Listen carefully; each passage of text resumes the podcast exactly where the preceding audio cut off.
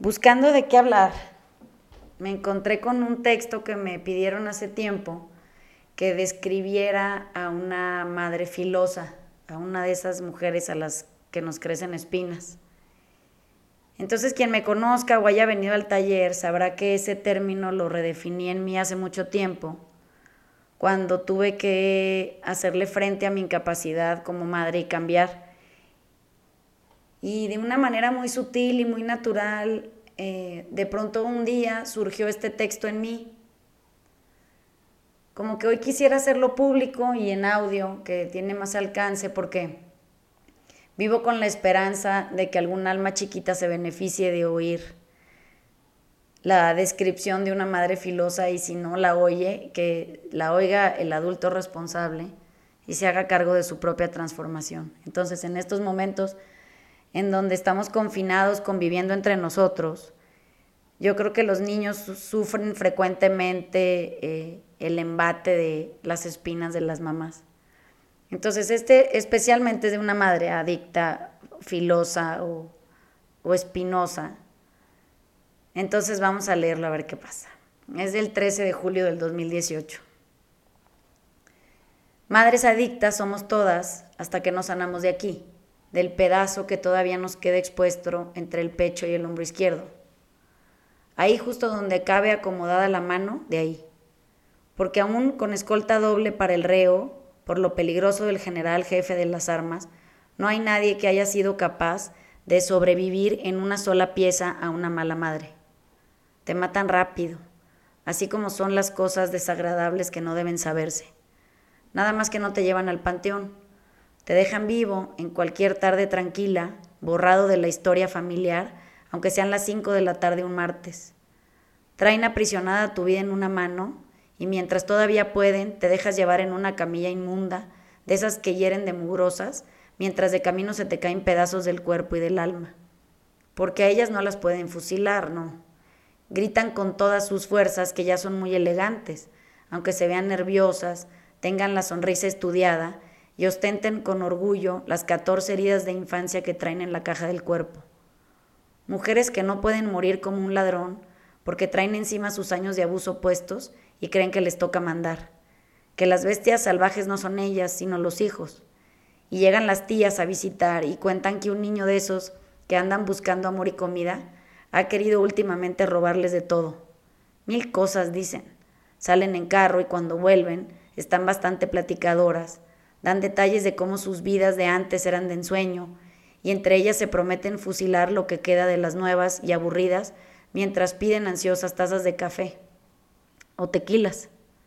Sanan juntas, dicen ellas, y lo único que hacen es desbordar a sus hijos de angustia y repartir escarmiento para quienes algún día se atrevieron a robarles las ilusiones, para quienes las hemos cansado, desencantado o hecho sufrir. Y como si hubiera caído una terrible helada, los hijos, muertos de frío, nos quedamos con la sonrisa de coquetería que reparten esas oficiales de la incongruencia.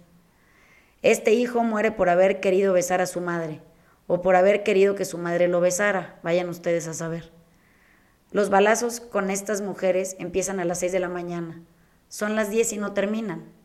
Las balas pasan por la mera puerta y a nosotros nos llega un momento en donde todo nos parece muy bonito, muy normal nos imaginamos los pasillos de la casa llenos de muertos o heridos de gravedad, o nos vemos pasar blancos por el ansia de la muerte, pero en todo caso, los fusilados no somos niños vivos, somos criaturas mochas que desfilamos frente a los demás cuando en realidad ya vamos muertos, por dentro, despedazados, enseñando las tripas y lo que nos queda del corazón.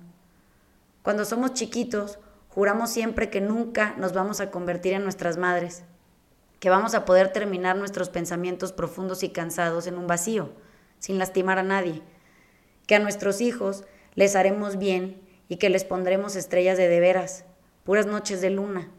Pero hoy, más de 20 años después, no podemos cumplir lo que prometimos porque seguimos esperando que alguien regrese a repararnos el daño, sin que se esconda, sin que haya combates de ocho horas, sin acuartelarse en sus propias justificaciones de infancia, sin que lo arrollen todo y se vuelvan tan angostas que se hagan tristes a los ojos.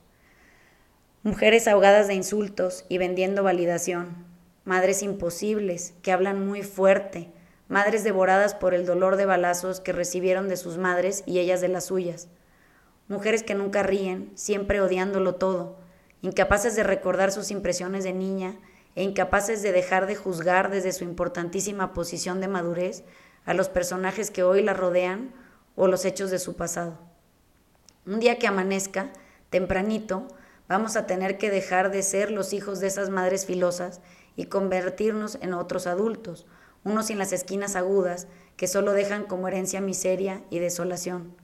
Un día, al alba, y si alguno de nosotros tiene la dicha de encontrarse con el valor de sanar el pedazo que todavía le queda expuesto entre el pecho y el hombro izquierdo, ahí, sanar de ahí y dejar de entonar otro lenguaje que no sea el del amor en la vida de los demás, como niños, incondicionales, sin rencor, sin traer encima la seriedad del destino o viviendo deformes por la opresión, la indiferencia, la arbitrariedad, el poder o el menosprecio.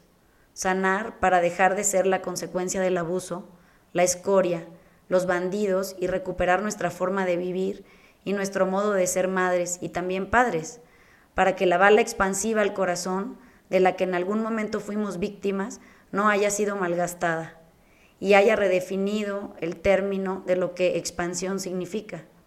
Y así, aunque nadie sepa quién nos haya tirado un balazo en la paleta izquierda, sí sepamos que nos salió por delante echándonos fuera el corazón. Vivamos entonces con él en la mano, atreviéndonos, sangoloteados, valientes y libres, nuevos, adictos a vivir de puro amor, de ese quietito que siempre sirve para acompañar a los demás.